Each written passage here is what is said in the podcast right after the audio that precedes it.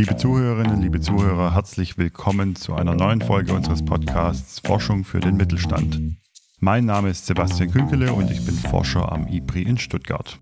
Wir sitzen hier mal wieder gemeinsam im Stuttgarter Büro. Mir gegenüber sitzt heute Stjepan Jurisic, Forscher am IPRI und insbesondere Forscher zu neuen Technologien im digitalen Kontext. Und er hat uns heute das Projekt RPA Log mitgebracht. Es ist irgendwie naheliegend, dass es irgendwie so ein Akronym aus, aus verschiedenen Dingen ist. Der eine Teil des Akronyms Log für Logistik, der zweite Teil des Akronyms RPA Robotic Process Automation, der erste Teil und Logistik, der zweite Teil. Also es wird wahrscheinlich irgendwie um Robotic Process Automation in der Logistik gehen und dafür begrüße ich dich sehr herzlich lieber Stjepan. Vielen Dank. Hallo Sebastian. Ja, ich freue mich, dass du heute mit dabei bist. Vielleicht sollten wir erstmal klären, was ist denn überhaupt Robotic Process Automation? Also das ist ja der Name des Projekts. Robotergesteuerte Prozessautomatisierung zur softwarebasierten Automatisierung administrativer Prozesse der innerbetrieblichen Lieferkette.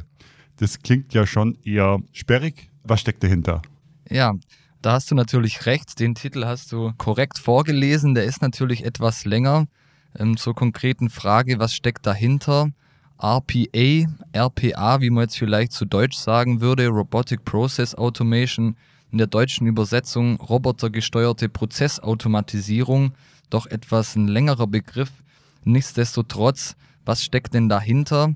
Hierbei geht es um die Automatisierung repetitiver, regelbasierter Prozesse. Das heißt, im Grunde ist es ein Tool, bei dem man Prozesse automatisieren kann mit Hilfe eines sogenannten Software-Bots und nicht wie vielleicht an der einen oder anderen Stelle fälschlicherweise angenommen wird, um die Produktionsautomatisierung beispielsweise mit Roboterarmen, wie man das vielleicht aus den Produktionsstätten des ein oder anderen Unternehmens kennt. Hierbei geht es tatsächlich um die Automatisierung von Prozessen. Das heißt, hier spielt sich das Ganze am PC ab und über die Benutzeroberfläche bzw. im Hintergrund werden dann mit Hilfe dieser Software-Roboter des RPA-Bots die Prozesse dann automatisiert. Da sitzt jetzt auch kein Roboter vor dem Laptop und tippt es irgendwie in die Tastatur ein. Also das ist dann eine Software. Also das heißt ja hier schon am Titel irgendwie Software basiert. Also da habe ich jetzt nichts physisches, also wie ich mir einen Roboter vorstelle, sondern das ist wirklich einfach ein Computerprogramm. Genau, das ist richtig. Also es ist jetzt weder was physisches in der Produktion, noch sitzt da jemand vorm PC und macht das, sondern das Ganze wird aufgesetzt als Programm und läuft dann praktisch über die Benutzeroberfläche deines PCs und automatisiert die Prozesse dann im Hintergrund. Hat es trotzdem irgendwie was mit dem Roboter zu tun oder kommt der Begriff irgendwie, weil es fancy klingt? Naja, zum einen würde ich sagen, es klingt natürlich schon fancy.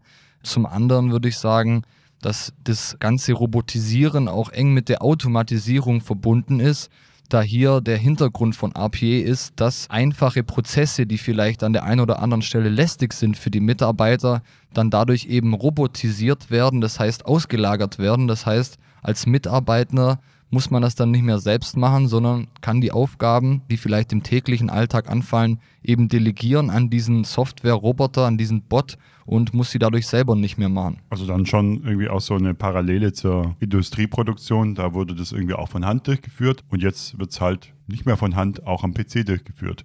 Also irgendwie schon eine Parallele. Was sind denn die Vorteile von RPA? Warum sollte denn überhaupt ein Unternehmen RPA nutzen? Oder warum sollte ich das jetzt auf meinem Computer installieren? Ja, das ist eine sehr gute Frage und wahrscheinlich auch die erste Frage, die man sich als Unternehmen stellen muss in diesem Zusammenhang. Ein Punkt wurde schon genannt. Lästige Aufgaben werden den Mitarbeitern praktisch abgenommen. Das heißt, alles, was es sind da zwei Schlagwörter, einerseits repetitiv, andererseits regelbasiert, innerhalb der Unternehmensprozesse vonstatten geht, wird dann durch den Roboter praktisch übernommen. Das heißt, einerseits müssen die Mitarbeiter sich dadurch nicht mehr mit den Prozessen, die täglich anfallen und vielleicht relativ banal und einfach sind, beschäftigen. Damit entstehen einerseits Effizienzgewinne, das heißt, man bekommt die Zeit, sich mit vielleicht sinnstiftenderen Tätigkeiten zu beschäftigen und somit einen kreativen Mehrwert auch für das Unternehmen zu schaffen, anstatt Dinge stupide abzuarbeiten. Auf der anderen Seite gehen damit natürlich auch Kostenaspekte einher. Das heißt, wenn man langfristig denkt und so ein Software-Bot dann installiert hat und das dann erprobt ist, dass dann der Prozess praktisch komplett automatisiert durch so einen Bot vonstatten geht, ist das natürlich klar, dass das dann früher oder später kann man schön mit dem Return on Investment natürlich berechnen. Als BWLer wissen wir natürlich, wie das geht lohnt sich das, dass dann dadurch natürlich Kostenvorteile entstehen und das Unternehmen dann hier nicht mehr die Mitarbeiter einbinden muss, sondern dass im Hintergrund alles automatisiert abläuft. Ja, also du sagtest repetitiv und regelbasiert. Also warum muss es denn zum Beispiel jetzt besonders der Prozess repetitiv sein? Was zeichnet denn einen repetitiven Prozess aus? Ja, repetitiv, das heißt ja wiederkehrend, das heißt ein Prozess, der sagen wir mal, auf täglicher, wöchentlicher Basis, vielleicht sogar monatlicher Basis, wenn er denn groß genug ist, vonstatten geht. Es hat natürlich den Hintergrund, dass es sich dann erst lohnt. Das heißt, wenn man jetzt, sagen wir mal, nur einmal im Jahr einen Prozess durchführt, zum Beispiel eine Endjahresabrechnung, dann kann man das natürlich auch gut und gerne mal auch in einer Stunde oder wegen mir mehreren Stunden von einem Mitarbeiter durchführen lassen. Dann besteht hier gar keine Notwendigkeit, hier einen Softwarebot zu implementieren, weil sich es dann auch kostenseitig gar nicht so sehr rechnen würde.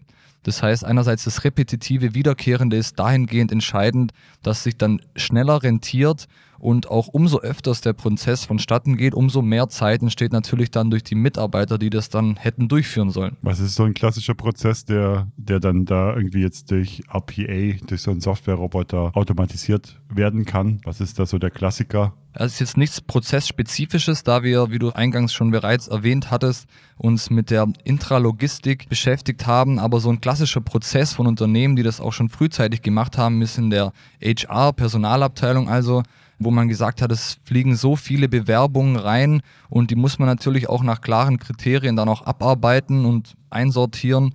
Dementsprechend ist hier so ein klassischer Prozess, dass man gesagt hat, gut, dann kann man hier schon eine Grenze setzen und sagen, hier, die sortiert der Bot bitte aus, hier geht eine automatische E-Mail raus, die hier gehen direkt an den jeweiligen Abteilungsleiter oder die Abteilungsleiterin und somit wird das Ganze hier beschleunigt und diese einfache Selektieraufgabe, die vormals ein Mitarbeiter übernommen hat, wird dann vom Softwarebot praktisch übernommen. Ja, da sehe ich natürlich jetzt auch gleich einen anderen Aspekt, den du erwähnt hast, dieses regelbasierte. Also ich muss ihm wahrscheinlich dann sagen, welche Bewerbungen er aussortieren muss. Genau so ist es.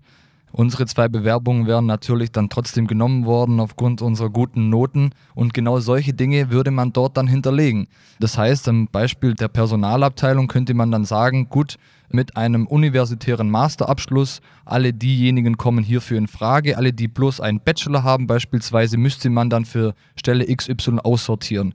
Und das wäre dann eine klassische Regel nach einer Wenn-Dann-Funktion, also wenn Master, dann interessant, wenn Bachelor, dann leider Absage. Das müsste man dann hinterlegen und dementsprechend würde der Bot dann automatisiert die einzelnen Bewerbungen zum Beispiel zuordnen auf Basis dieses Regelwerks. Und wo setzt dann der Roboter an? Also gibt es da jetzt so ein HR-RPA, der dann irgendwie genau das macht? Oder wie muss ich mir überhaupt vorstellen, wie diese Software dann arbeitet? Also wo setzt die dann an? Grundsätzlich ist es so, dass es jetzt keine spezifischen RPA-Bots für spezifische Abteilungen gibt. RPA ist es die Technologie selbst, die Technologie an sich und wie eben schon genannt, ist das Regelwerk das Entscheidende und das legt man dann als Unternehmen, als Mitarbeitender selbst fest. Das heißt, es ist egal, wo man das dann einsetzt. Man kann das, wie im eben genannten Beispiel, in der Personalabteilung einsetzen, um dann zu sagen, so und so filtert man beispielsweise Noten oder Abschlüsse oder wie in unserem Projekt jetzt beispielsweise Prozesse innerhalb der innerbetrieblichen Lieferkette, dass man sagt, gut, das hier ist ein Lieferschein, das hier ist ein Warenausgangsschein, hier die Unterscheidung ist die folgende, die Nummern unterscheiden sich wie folgt. Und das sind dann die Regeln, die man hier hinterlegt und dann den Bot sozusagen ja, antrainiert in diesem Sinne, dass er praktisch auf Basis der Regeln handelt und dann infolgedessen die Entscheidungen trifft, die man vorher festgelegt hat. Also der Roboter ist quasi jemand, der keine Ahnung vom Prozess hat, der hat irgendwie kein Know-how über diesen Prozessablauf, er hat nur diese Regeln. Also wenn ich jetzt zum Beispiel wahrscheinlich, stelle ich mir jetzt vor, in der HR-Abteilung eingesetzt werden würde, dann müsste man wahrscheinlich dem Roboter ähnliche Regeln wie mir vorsetzen, nach denen ich jetzt eben entscheiden müsste.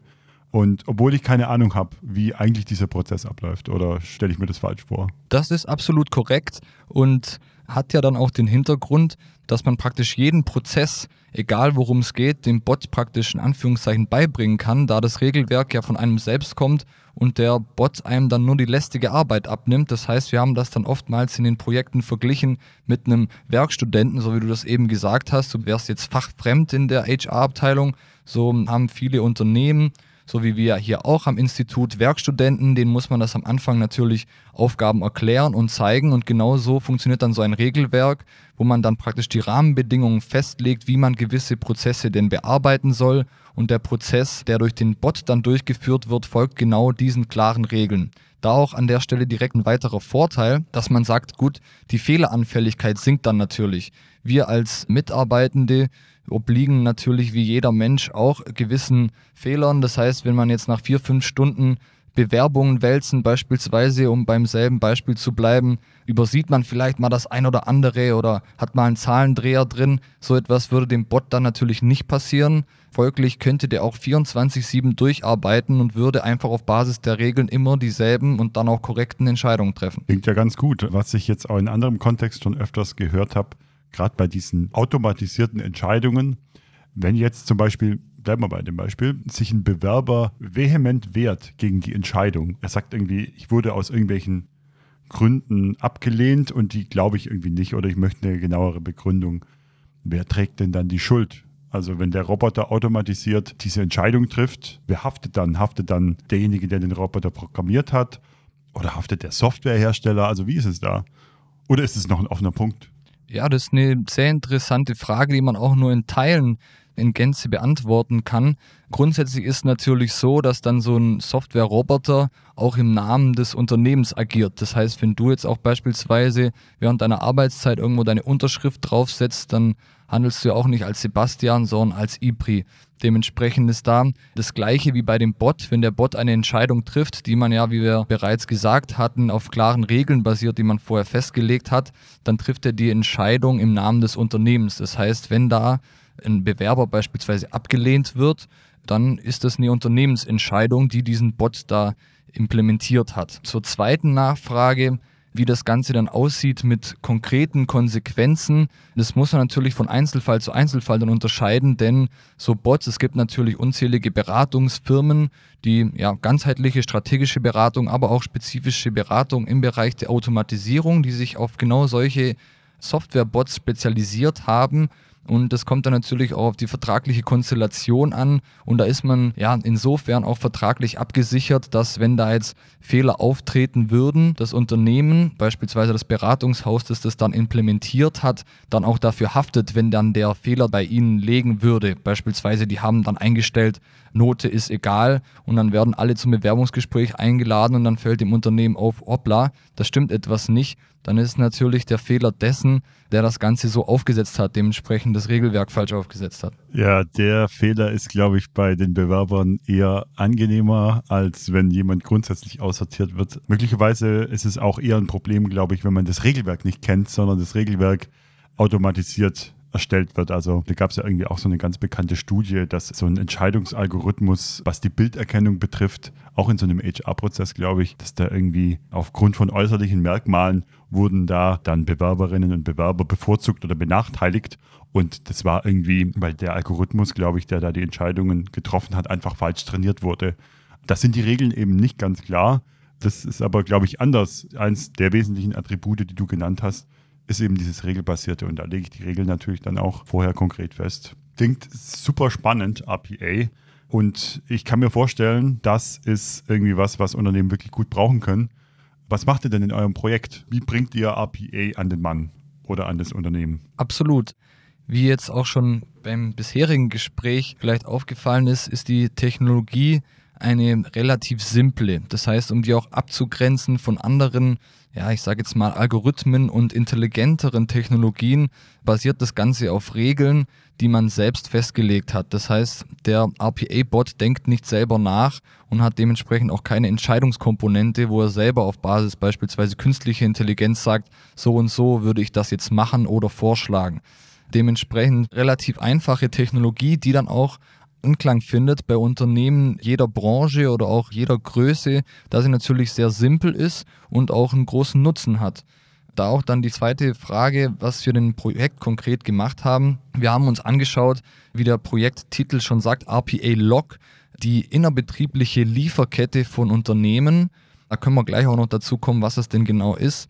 Wo könnte man denn hier mit RPA ansetzen, was wären denn mögliche Fallbeispiele? Und was sind denn dann Kriterien, um das Ganze zu implementieren? Und wie können wir als Forschungsinstitute hier helfen, damit wir den Unternehmen was an die Hand geben, womit sie dann konkret zum Beispiel Prozesse identifizieren können oder auch ihre eigenen Strukturen dahingehend verbessern können, dass RPA eingesetzt werden kann. Was mich jetzt hier wundert, ist, RPA ist ja irgendwie softwarebasiert, wie du erklärt hast, und innerbetriebliche Lieferkette, beziehungsweise Lieferkette klingt für mich eher nach, ja, da wird irgendwie was transportiert. Und das ist ja irgendwie was Physisches und nicht was Softwarebasiertes. Also was meint ihr denn mit innerbetrieblicher Lieferkette? Genau, also zunächst mal muss man die zwei Sachen getrennt voneinander betrachten. RPA, das ist natürlich richtig, das ist eher softwarebasiert.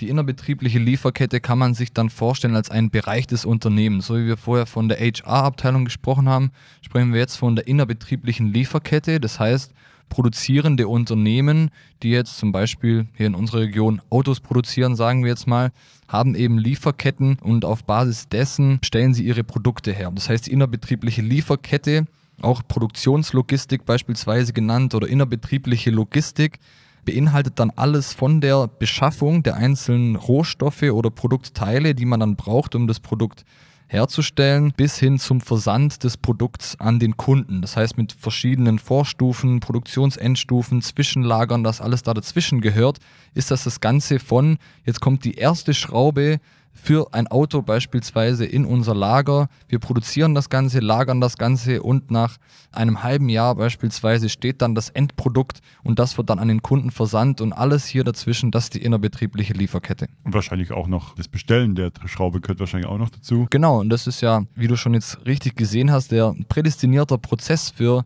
beispielsweise ein RPA-Bot, da man bei großen Konzernen zum Beispiel immer wieder dieselben Schrauben benutzt, immer wieder dieselben Tools braucht, Rohstoffe braucht und das dann eben genau diese repetitive Komponente, dass man sagt, jeden Montag schaut man ins Lager und schaut, okay, wie viel haben wir noch, wie viel brauchen wir noch? Und genau hier könnte dann so ein Softwarebot eingreifen und dann sagen, gut, jetzt vergleichen wir mal die Lagerbestände, was ist denn hier unser Sollzustand, was ist denn unser Ist-Zustand, nimmt die Differenz und bestellt das automatisch bei einem Lieferanten, der dann im System hinterlegt ist. Kann ich mir auch vorstellen, direkt, wenn dann die Rechnung irgendwie kommt, dass das dann automatisch auch abgehandelt wird. Ist ja irgendwie nervig, sich darum kümmern zu müssen.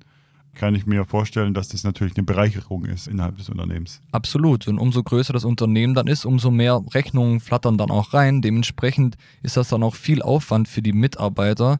Folglich ist es hier wiederum ein Prozess, bei dem sich RPA sehr gut anbieten würde und dann auch starke Effizienzgewinne erzielen würde. Und ihr habt euch quasi mit der Einführung von RPA bei Unternehmen beschäftigt. Genau, also das ging dann um ein Einführungskonzept, was dann später auch entstanden ist, mit ein paar Vorschritten, dass man sich zunächst mal angeschaut hat, okay, was ist denn überhaupt die innerbetriebliche Lieferkette? Wie eben schon beschrieben, alles zwischen Beschaffung und Versand, um da so ein bisschen spezifische Merkmale herauszuarbeiten, um dann folglich zu sagen, welche Kriterien könnte man denn jetzt zur Hand nehmen, um innerhalb der innerbetrieblichen Lieferkette zu schauen, so, welche Prozesse eignen sich jetzt hier für die Implementierung von RPA, bei welchen Prozessen müssen wir denn vielleicht nochmal nachbessern, um RPA implementieren zu können und welche Prozesse sind gänzlich ungeeignet. Und was habt ihr da so rausbekommen? Also gibt es genügend Prozesse bei den Unternehmen? Absolut, absolut. Wir haben da gemeinsam mit mehreren Unternehmen zusammengearbeitet, haben da in verschiedenen Interviews und auch Fallstudien, wo wir uns konkrete Prozesse angeschaut haben, ähm, herausgefunden, dass sich da anhand einiger Merkmale und Kriterien das Ganze schön darstellen lässt, um dann zu sagen, gut, wenn jetzt die Kriterien in einem gewissen Ausmaß erfüllt sind, dann ist dann hier auch die Implementierung von RPA gegeben. Um vielleicht hier direkt tiefer hineinzugehen, haben wir hier 14 Kriterien konkret hergeleitet, die sich dann unterscheiden. Äh, die sind wahrscheinlich schon eher, also wenn du jetzt hier mit 14 Kriterien kommst, gib uns, gib uns die Top 3 und noch vielleicht was Interessantes noch hinterher. Also so ich glaube, 14 Kriterien sind ein bisschen too much. Hattest du jetzt befürchtet, dass ich alle 14 jetzt runterleihe? Ich hatte es schon befürchtet. Nein, nein, da musst du natürlich keine Sorge haben. Ich wollte ein kleines Wrap abgeben. Aber 14 Kriterien sind es in jedem Fall in Gänze, die wir dann unterscheiden in technologie- und datenbezogene Kriterien und personell-organisatorische Kriterien. Dementsprechend, wir hatten es jetzt schon beispielsweise von der Regelbasiertheit, das wäre jetzt so ein klassischer Fall für die technologie- und datenbezogenen Kriterien, dass man sagt, ja, der Prozess muss regelbasiert sein, darf nicht zu komplex sein, das heißt, die Regeln dürfen jetzt nicht zu extrem in irgendwelche Richtungen abweichen. Wenn man zu viele Regeln hinterlegt und es zu viele Ausnahmen gibt, ist es natürlich nicht sinnvoll. Das wäre jetzt mal so ein klassisches Beispiel für die technologie- und datenbezogenen Kriterien wohingegen die personellen und organisatorischen Kriterien dann mit den Mitarbeitenden zu tun haben, beziehungsweise mit dem Unternehmen selbst, zum Beispiel mit der Mitarbeiterakzeptanz, um das mal hier an der Stelle zu nennen. Das heißt, die Mitarbeiter, da haben wir auch ein spannendes Projekt hier bei uns am Institut, müssen das natürlich akzeptieren und müssen natürlich auch hier die positiven Aspekte sehen. Und es ist dann Aufgabe des Unternehmens klarzustellen, dass so ein RPA-Bot nur hilft und einem selber dann die Zeit gibt, um tatsächlich andere Dinge zu erledigen, die dann vielleicht mehr Kreativität und mehr, mehr für das Unternehmen bringen, wohingegen die Angstkomponente da keine zu große Rolle spielt. Warum sollten Mitarbeiter da überhaupt Angst haben? Naja gut, also je nachdem, welche Tätigkeit man ausübt, Technologien, die können natürlich auch einen disruptiven Charakter haben. Dementsprechend muss man da, egal was man denn da genau macht, natürlich immer mit wachsamem Auge schauen, könnte ich jetzt beispielsweise dadurch ersetzt werden. Und hier ist dann die große Befürchtung der Mitarbeitenden, insbesondere mit denen wir jetzt im Rahmen des Forschungsprojekts gesprochen haben, dass sie ein bisschen zwiegespalten sind, dass sie sagen, ja, okay, vielleicht erkennen sie jetzt die Vorteile, aber bin ich denn dann überhaupt noch vonnöten? Wenn man jetzt jeden Tag einen Prozess durchführt und dieser soll dann automatisiert werden, ist das dann natürlich, denke ich, verständlich und menschlich, dass man sich dann fragt, gut, bin ich jetzt hier vielleicht auf dem absteigenden Ast oder stehe hier schon mit einem Fuß auf dem Abstellgleis. Dem ist natürlich nicht so. Das haben auch schon Studien bewiesen, dass es ganz und gar nicht so ist, dass die Unternehmen dann schrumpfen oder Mitarbeiter entlassen. Vielmehr ist es so, dass die Technologie tatsächlich dann Mehrwert liefert, die Mitarbeiter sich um andere Themenbereiche kümmern können und so das Unternehmen dann tendenziell eher mit der Technologie Schritt hält und dann dadurch auch wachsen kann. Ja, stelle ich mir auch gerade vor, mit dem Prozess irgendwie den Rechnungseingang zu verwalten oder Lebensläufe durch zu extrapieren für den Einstellungsprozess. Das ist ja nicht wirklich ein wertschöpfender Prozess, sondern das ist, glaube ich, ja eher was, was ich als Unternehmen machen muss. Und da kann ich mir jetzt gut vorstellen, dass RPA eben bei diesen eher operativen Tätigkeiten gut unterstützen kann, die eigentlich eher so verwaltungsmäßig zu tun sind und eben nicht zur Wertschöpfung beitragen. Also da sehe ich einen großen Mehrwert. Also ihr habt jetzt Kriterien identifiziert, wie man jetzt geeignete Prozesse findet und die habt ihr den Unternehmen dann zur Verfügung gestellt am Ende des Projekts. Genau, also das Ganze wird jetzt, das Projekt endet zum Jahresende, ist aktuell in, Planung, beziehungsweise wir sind schon fast final fertig mit dem Software-Demonstrator, der die ganzen Projektergebnisse zusammenfasst. Das heißt, so ein Software-Demonstrator ist ein Excel-Tool, kann man sich dann so vorstellen, dass da die verschiedenen Kriterien hinterlegt sind und dann ein Mitarbeiter des Unternehmens hingehen kann und die einzelnen Kriterien anhand eines selbst ausgewählten Unternehmensprozesses bewerten kann auf einer Skala von 1 bis 5. Ja, trifft zu, trifft eher nicht zu, ist beispielsweise komplett regelbasiert oder hat viele Ausnahmen. Und auf Basis dieser Kriterien, die man dann selbst eingegeben hat, wird einem dann so eine Heatmap herausgegeben mit hinterlegten Maßnahmen auch, woran man dann sehen kann, okay, dieser Prozess ist sehr gut geeignet für die Implementierung von RPA oder vielleicht eher weniger gut geeignet. Sollte zweiteres der Fall sein, sind wie gesagt noch Maßnahmen hinterlegt, um die einzelnen Kriterien, die dem Tool jetzt zugrunde liegen, dann zu erhöhen, dass man beispielsweise sagt, zum Beispiel Mitarbeiterakzeptanz, wir hatten es eben, okay, die ist jetzt vielleicht gar nicht so hoch, weil die Mitarbeiter eben ihre Ängste schon des Öfteren geäußert haben, dann zu sagen, okay, jetzt werden hier konkrete Maßnahmen, eine Top-Down-Kommunikation des Unternehmens beispielsweise, ein klares Herausstellen der Vorteile von RPA, um so auch mit den Mitarbeitern ins Gespräch zu kommen und dann auch die Mitarbeiterakzeptanz zu erhöhen und dann schlussendlich auch die Eignung eines Prozesses auf RPA zu erhöhen. Und wie komme ich denn an diesen Demonstrator, an dieses IT-Tool als interessiertes Unternehmen? Wie gesagt, wir sind jetzt aktuell in den finalen Zügen des Tools. Das heißt, es ist jetzt so ein bisschen der krönende Projektabschluss, wo dann alle Ergebnisse hier nochmal hochgeladen werden mit eben diesem interaktiven Tool der Kriterienbewertung. Und das ist dann natürlich frei zugänglich. Das ist aktuell noch ein Excel-Tool, was aber allen interessierten Unternehmen natürlich zur Verfügung gestellt wird. Das sind nicht nur die, die jetzt aktuell im projektbegleitenden Ausschuss sind, sondern auch konkrete Unternehmen, die das jetzt interessiert. Die können sich natürlich jederzeit bei uns melden und dann wird das natürlich zur Verfügung gestellt. Und gibt es das dann auch auf der Homepage zum Download? Wahrscheinlich schon. Oder wie habt ihr das vor? Das wird es vermutlich auf unserer Homepage dann auch zum Download geben. Nichtsdestotrotz ist natürlich auch ein bisschen größeres Tool. Da müssen wir natürlich schauen, ob da unsere ITler damit einverstanden sind. Aber wie schon gesagt, das Tool steht jedem Unternehmen frei zur Verfügung. Dementsprechend, wer auch immer daran Interesse hat, kriegt das selbstverständlich kostenfrei von uns zur Verfügung gestellt. Ja, super, lieber Stepan. Dann freue ich mich schon auf etliche Anfragen bezüglich des RPA-Tools. Vielen Dank, dass du dir die Zeit genommen hast, das Projekt RPA Log mitzubringen und vorzustellen. Und ich freue mich, wenn du mal wieder hier bei uns im Podcast zu Gast bist. Ja, vielen Dank, Sebastian. War sehr nett.